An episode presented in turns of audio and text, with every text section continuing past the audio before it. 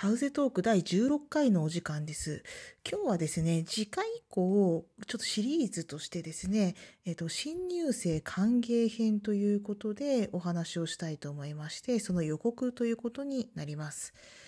新入生歓迎編どういうことかというとですね、今あのいろんな、あの、大学がオンライン授業を開始されるということで、えっと、リアルのゼミがなかなかできなくなっているということがあります。でそんな中ですね、えっと、私が以前書いた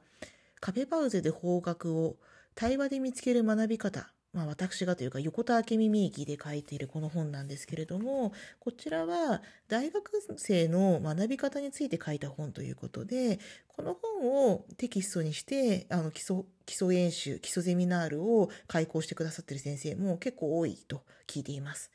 まあ、あのテキストにしてくださっている方もいれば、これを読んでおくと良いよと勧めてくださっている先生も多いと思います。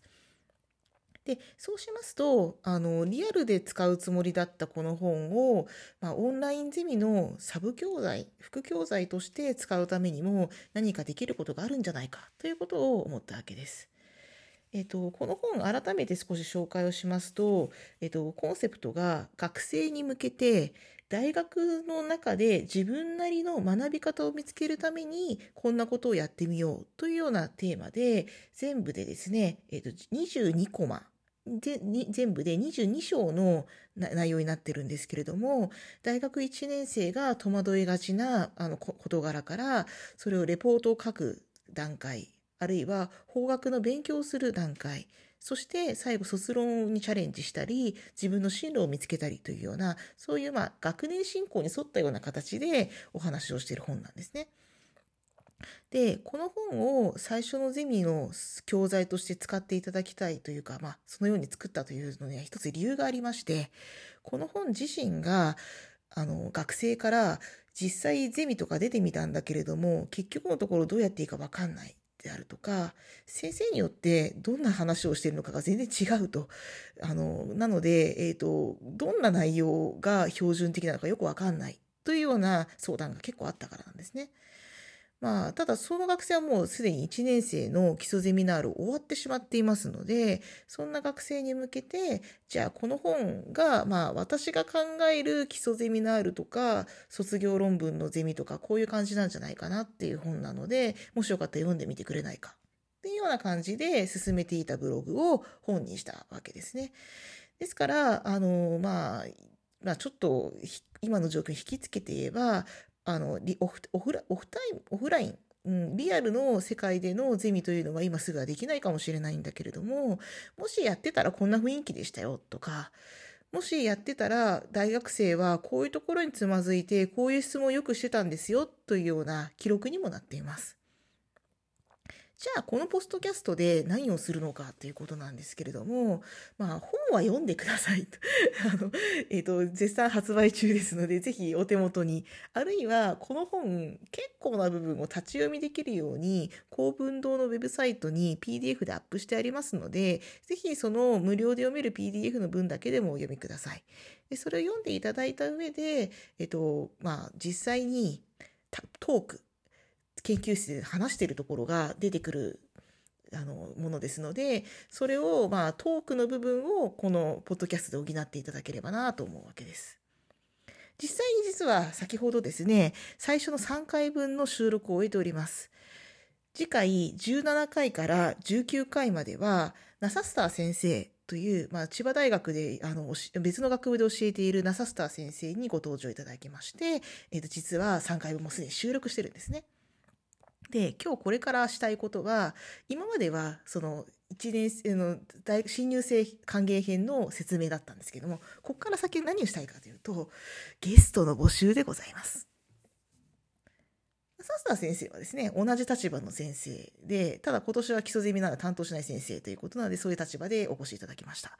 けれども、この本はタイトル詐欺って言われてる ところがありまして、あの、サスター先生自身も歴史学の先生ですし、あの、他の先生からもこれ別に法学をって書いてあるけど、法学関係あるところって全体の3分の1しかないですよね、と言われております。そうなんです。えっ、と、実は、あの、タイトルに法学をと入れたのは、まあ、それはそれで意味があるんですけれども、結構な部分は、社会科学系の学び全般に言えることですし、まあ、社会科学に限定しなくても、大学1年生であれば、まあ、大体共通している内容が書いてあったりしますし、あの、あんまり分野にこだわらずに使えるようなテキストを目指して書きましたので、えっ、と、まあ、どの分野でも構わないということになります。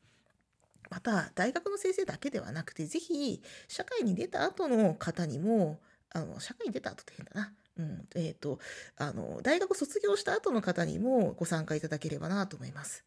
まあ、あの、こんなことを勉強したら楽しかったのになとか、あるいは大学でのゼミでこんなことをやったのが今になったらこういう意味があったと思えるとかですね。そういう、まあ、先輩目線でご参加いただくのもよろしいんじゃないかなと思います。まあ何よりですね、えっ、ー、と、これ、ダサッサ先生の会話でも出てきたんですけれども、新しい技術になれるには、実際に使ってみるのが一番っていうことなので、あの、これを機会に一回、ポッドキャストというものをやってみたいなっていう方でも構いませんので、えっ、ー、と、ぜひ、あの、ちょっとでもパウゼトークで、この新入生を歓迎するためのトークがしてみたいということがあれば、ぜひ、あの、お声掛けください。じゃあこれ実際にどういうふうにやるのかなんですけれども、結構簡単です。えっ、ー、と、今これどういうふうにやってるのかというと、アンカーという名前のアプリを入れています。アンカーというアプリは、あの、iOS 版も、えっ、ー、と、Google 版も、えっ、ー、と、Android 版もありますので、そちらを入れていただいて、その状態で私からお送りするリンクを踏んでいただくと、そこからすぐに、あの、録音が始まるという感じでございます。そうなんですよ。これ、私がこのポッドキャスト始める前に、えっ、ー、と、あの、倉下忠則さんのと、あの、ポッドキャストに呼んでいただいて収録した時もびっくりしたんですが、最初から録音始まるんですね。でもご安心ください。あの、簡単にですね、前と後ろを、あの、断ち切る。トリミングするという機能がありますので、あのとりあえずまずは繋いでいただいて、まあ少しその、肩慣らしに喋った後に、じゃあ始めましょうか。ということで、あの、しばらく黙ってから収録を始めますので、まあ、あの、なんて言ったらいいですかね。あの、最初は楽屋の中で話をして、じゃあここから録音にします。みたいな感じで、ちょっと編集をしますので、あの、本当に、えっ、ー、と、その、ああの、スマートフォンがあって、そのアプリが入れられて、あの、そのリンクを押してさえいただければ、一緒にコラボができるというようになっています。また、じゃあマイクとか必要ですか？って聞かれることもあるんですけれども、あの、iPhone とかにとあの直接ついている、あの、付属のイヤホンマイクがあれば十分です。それ以外の方法、例えば、私はさっき、あの、イヤーポッドプロで撮ったんですけれども、あの、でも録音できました。いつも使っているこの、あの、ちょっと高級なマイクがなぜかこの共有機能には反応してくれないので、それで撮りましたけれども、十分にそれで聞くことができますので、お手持ちの、まあ、あの、イヤホンマイク、まあ、あの、耳がちゃんと使い、あの、イヤホンがついてて、マイクもついててってものが、まあ、Bluetooth 接続にしろ、有線接続にしろ、あると思いますので、そちらをつないでいただければよろしいかと思います。結構本当に思ったより簡単にできますので、あの、このポッドキャストという配信方法で、あの、何かこの副教材を作るとかですね、まあ、こうやって趣味の話をするっていうのも結構楽しいですから、あの、家にいてなかなかみんなで話ができないっていう時には、こういう形でコラボレーションをするっていうのもなかなか楽しいですし、いや、私は別にあんまり話がうまくないんですよ、なんて言うかもしれませんが、一人でこうやってずっと喋ってるポッドキャストよりは、会話形式でポッドキャストを録音する方がすごく楽なんですよね。